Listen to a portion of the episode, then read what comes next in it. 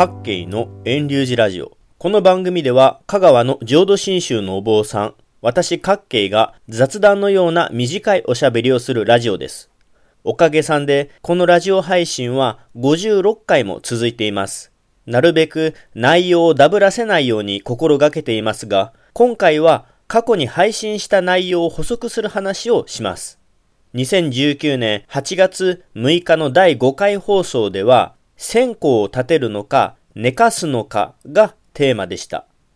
そのお線香の話の中で、浄土真宗は線香を立てませんよ。線香を立てたら危ないじゃないですか。火事になるかもよ。みたいな話をしたんですね。でもですね、正直な話、皆さん、お仏壇のお線香で火事、ぼや騒ぎになったことありますか？浄土真宗のお坊さんは線香を立てたら折れて火事になるよって言うけど、それって本当ですかね？2020年9月8日放送予定の今回は仏壇の火事をテーマにお話しします。そもそも仏壇からの火事って多いんですかね？昔の火事の三大火元は仏壇、台所、風呂の炊き口だったとされますが、今はどうなんでしょうかね。総務省が発表している令和元年の最新の火災状況資料によると、平成30年に発生した住宅火災の約1万1000件のうち、灯火が原因とされたのは355件で、住宅火災全体の3.2%を占めます。ちなみに住宅火災のおよそ5割はコンロ、タバコ、放火、ストーブが原因となっています。住宅火災原因の9番目なので、多いといえば多いですし、わずか3%の火災原因と言われればそうなのですが、私が言いたいのは、仏壇の火事はお線香よりもおろうそくの火が原因のことが多いということです。浄土真宗のお坊さんが線香は火事になって怖い怖いと言いますけども、仏壇の火事は、ろうそく、灯火、お灯明の方が多いです。これがまず言いたかったことです。続けて、どうして仏壇の火事が起きるのかについて話します。理由が分かれば、仏壇から火事になる可能性がぐっと減ると思います。繰り返しますが、仏壇の火事はお線香よりもおろうそくからの方がずっと多いです。ろうそくで火事になる原因はいろいろあります。一つ、着ている服に火がつくこと。二つ、お供えしている花とかに火が移ること。三つ、ろうそくが倒れること。順番に説明しますね。一つ目の服に火がつくですが、これはお年寄りによくあるケースだと思います。法事とかだと、おろうそくを一対、左右にそれぞれお光をつけることがありますよね。普通に考えれば、体から遠い奥のろうそくから灯すもんですが、年を取ると武将するのか、手前のろうそくからつけるんですね。手前のろうそくからつけて、奥のろうそくを灯そうとするので、自分の服に火がつきそうになります。ですので、これを防ぐ方法は、若い人が率先してお仏壇のお光を灯してくだされば OK です。どうしても年を取ると慣れていることを武将したりしますし、ろうそくとの距離感がわからなくなるので若い人がしてくだされば助かります。また、ろうそくの火がついてるのに仏壇の中に手を伸ばす人もいます。これも服に火が移って危険なので必ずろうそくの火を消してから仏壇の中に手を入れてください。これは若い人もお年寄りもお願いします。続けて2つ目のお供えしているお花に火がつくこと。これは日頃からよくお参りしている家でよくある火災原因だと思います。仏壇のお花は聖火、生花をお供えするのが基本です。しかし実際には法事とか誰かが来ないとなかなかお花を入れ替えない家も多いんじゃないでしょうか。生の花だと近くにろうそくの炎があっても火が移ることはそうないんですが、枯れたお花を花瓶に刺したままだと、ろうそくの炎が揺れたりすると火が移る可能性があります。ですので、この火事を防ぐには、普段から生花、生花をお供えするか、あるいはお花が枯れたら速やかにお花を下げるということが大切です。枯れたままのお花をいつまでもお仏壇にお供えするのはやめましょう。最後に3つ目、ろうそくが倒れること。基本的に勝手にろうそくが倒れることはそうありません。でも、うっかりとろうそくそのものやろうそくの台、食台に手が当たって倒すこともあります。誰もいない時に猫や犬が仏壇に近寄ってろうそくを倒すこともあります。他にも前のろうそくが消えかかっていて継ぎ足すように新しいろうそくを重ねる人もいます。これも危険で前のろうそくの熱が残っているので継ぎ足したろうそくの根元のろうが溶けて傾いて倒れることもあります。まだまだろうそくが倒れる原因はあります。例えば、ろうそくの管理が悪く、ろうそくが曲がっていたり、途中が砕けて折れていることがあります。つけた最初は良くても、その曲がったり砕けたところで、急にポロッとろうそくが落ちることがあります。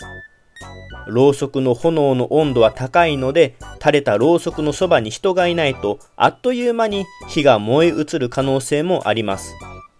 ですので、ろうそくの火を灯しているときは、もし倒れても大丈夫なようになるべく近くにいること。明かりをつけたままにせず、離れるときはその都度火を消すこと。ろうが曲がったり砕けたろうそくは使わないことが大切です。また意外な盲点として、ろうそくの穴の大きさとろうそく台、食台の芯の太さが違うこともあります。穴の大きさや芯の太さが合ってなくて、穴が大きく立てたろうそくがぐらぐらと揺れたり、芯が太くろうそくが全然刺さらず不安定なこともあります。ろうそくを仏壇仏具店で買うときは、普段使っているろうそくを1本持参するか、あるいはろうそく台を持って行って、お店の人にこれに合う太さのろうそくをお願いしますと言えば、ぴったりのろうそくを選んでくれるはずです。さて、ここまでおろうそくのことばっかり言いましたが、じゃあお線香は火事にならないのかというと、そんなことはありません。線香も火事の原因になることもあります。線香はろうそくと違って炎が出ていないので、服や枯れた花に火が移ったり、もし倒れても火がポッとつくことはなかなかありません。例えるなら線香はタバコの火事と似ています。布団にタバコが落ちた場合、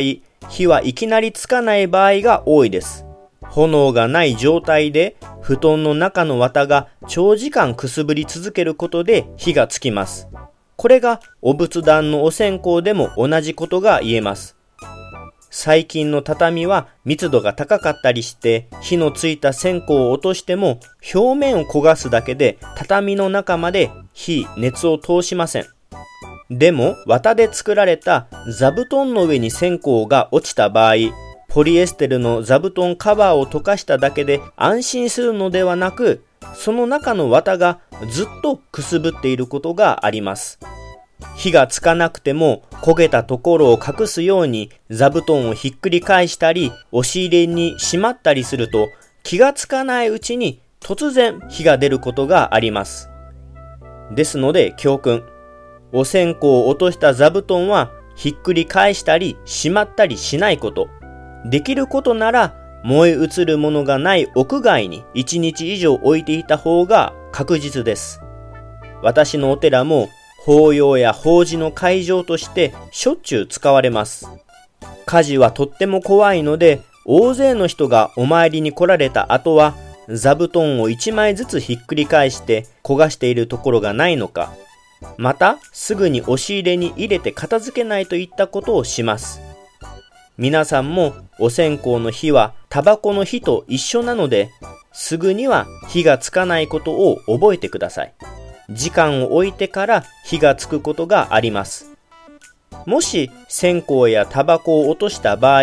座布団をひっくり返したり、焦がした上に物を置いたりして隠さず、正直にすぐその家の人に言ってください。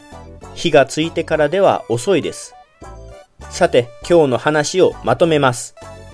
火事は線香よりもろうそくの方が多いです。武将してろうそくを消さずに仏壇に手を伸ばしてろうそくの火が服に移ることもあります。仏壇の花を枯れたままにしていて、ろうそくの炎が近かったり揺れて火がポッと移ることもあります。ろうそくをつけたまま部屋から出て、動物やろうそくの不具合で火がついたまま落ちることもあります。また、線香もろうそくよりも火事になりにくいとはいえ、タバコのように炎のないくすぶった状態で座布団の中の綿を焦がし熱を持ち、しばらくして急に火がつくこともあります。仏壇はお光やお香をお供えするので、どうしても火事になる可能性があります。火事を起こさないように火を灯している時は、なるべく仏壇の近くにいてください。ちょっとしたアドバイスをすれば、